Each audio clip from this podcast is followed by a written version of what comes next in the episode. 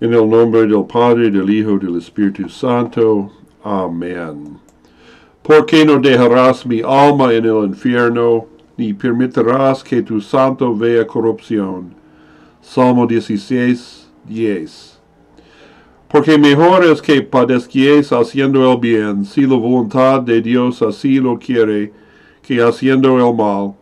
Porque también Cristo padeció una sola vez por los pecados, el justo por los injustos, para llevarnos a Dios, siendo a la verdad muerto en la carne, pero vivificado por el Espíritu, en el cual también fue y predicó a los espíritus encarcelados, los cuales en tiempo pasado fueron desobedientes, cuando una vez esperaba la paciencia de Dios en los días de Noé, mientras se aperejaba el arca, en la cual pocas, es decir, ocho almas fueron salvadas por agua, a la figura de lo cual el bautismo que ahora corresponde nos salva, no quitando los inmundicias de la carne, sino como testimonio de una buena conciencia delante de Dios, por la resurrección de Jesucristo, el cual habiendo subido al cielo está a la diestra de Dios,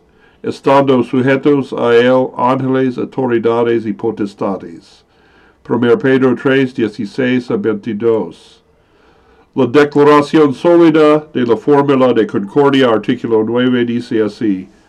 Nos atenemos una vez más a la sencilla formulación de nuestro credo apostólico al cual nos remitió el doctor Martin Lutero en el sermón predicó en el castillo de Torgau en 1533 acerca del descenso de Cristo al infierno.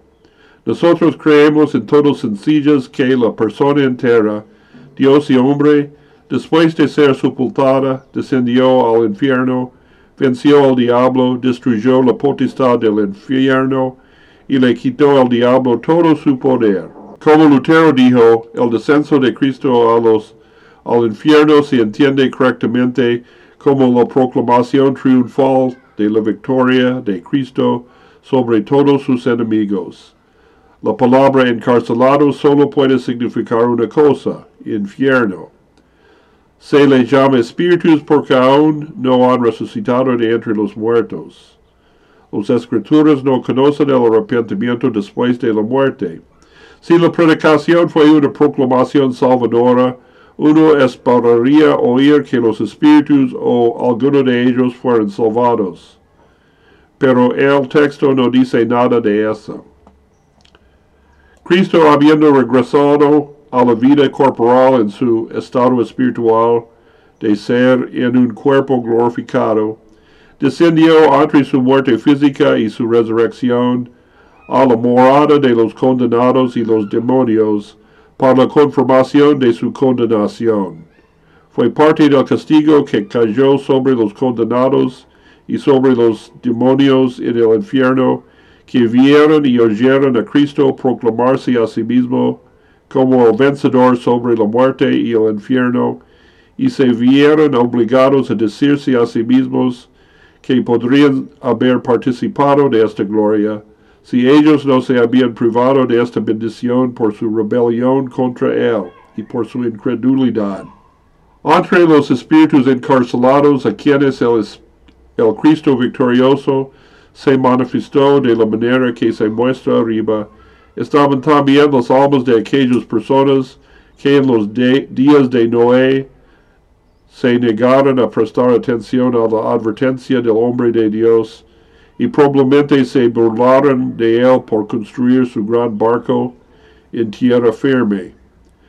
Durante 120 años el Señor tuvo paciencia en ese momento. Durante 120 años hizo que Noé predicara el arrepentimiento a sus semejantes. De todos los hombres que vivieron en la tierra en los días de Noé, todos rechazaron la predicación de Noé, y así finalmente solo él con su familia, un total de ocho almas se salvó a través de agua que los levantó y así los salvó de la destrucción. El agua es para nosotros cristianos también un medio de salvación. Es el agua que nos salva, que nos transmite la salvación de Cristo en el bautismo. Pedro nos señala a Cristo por reforzar y establecer lo que él ha dicho en versículo 17. El Cristo triunfante y exaltado es porque es mejor que padezquéis haciendo el bien.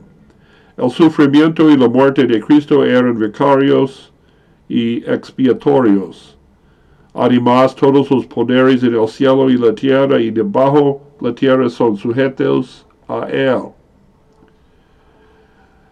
Para los que viven en la tierra, la proclamación de la victoria de Cristo, de Cristo ofrece la salvación, es el llamado más poderoso del arrepentimiento y la exhortación más ferviente a no temer las fuerzas del mal.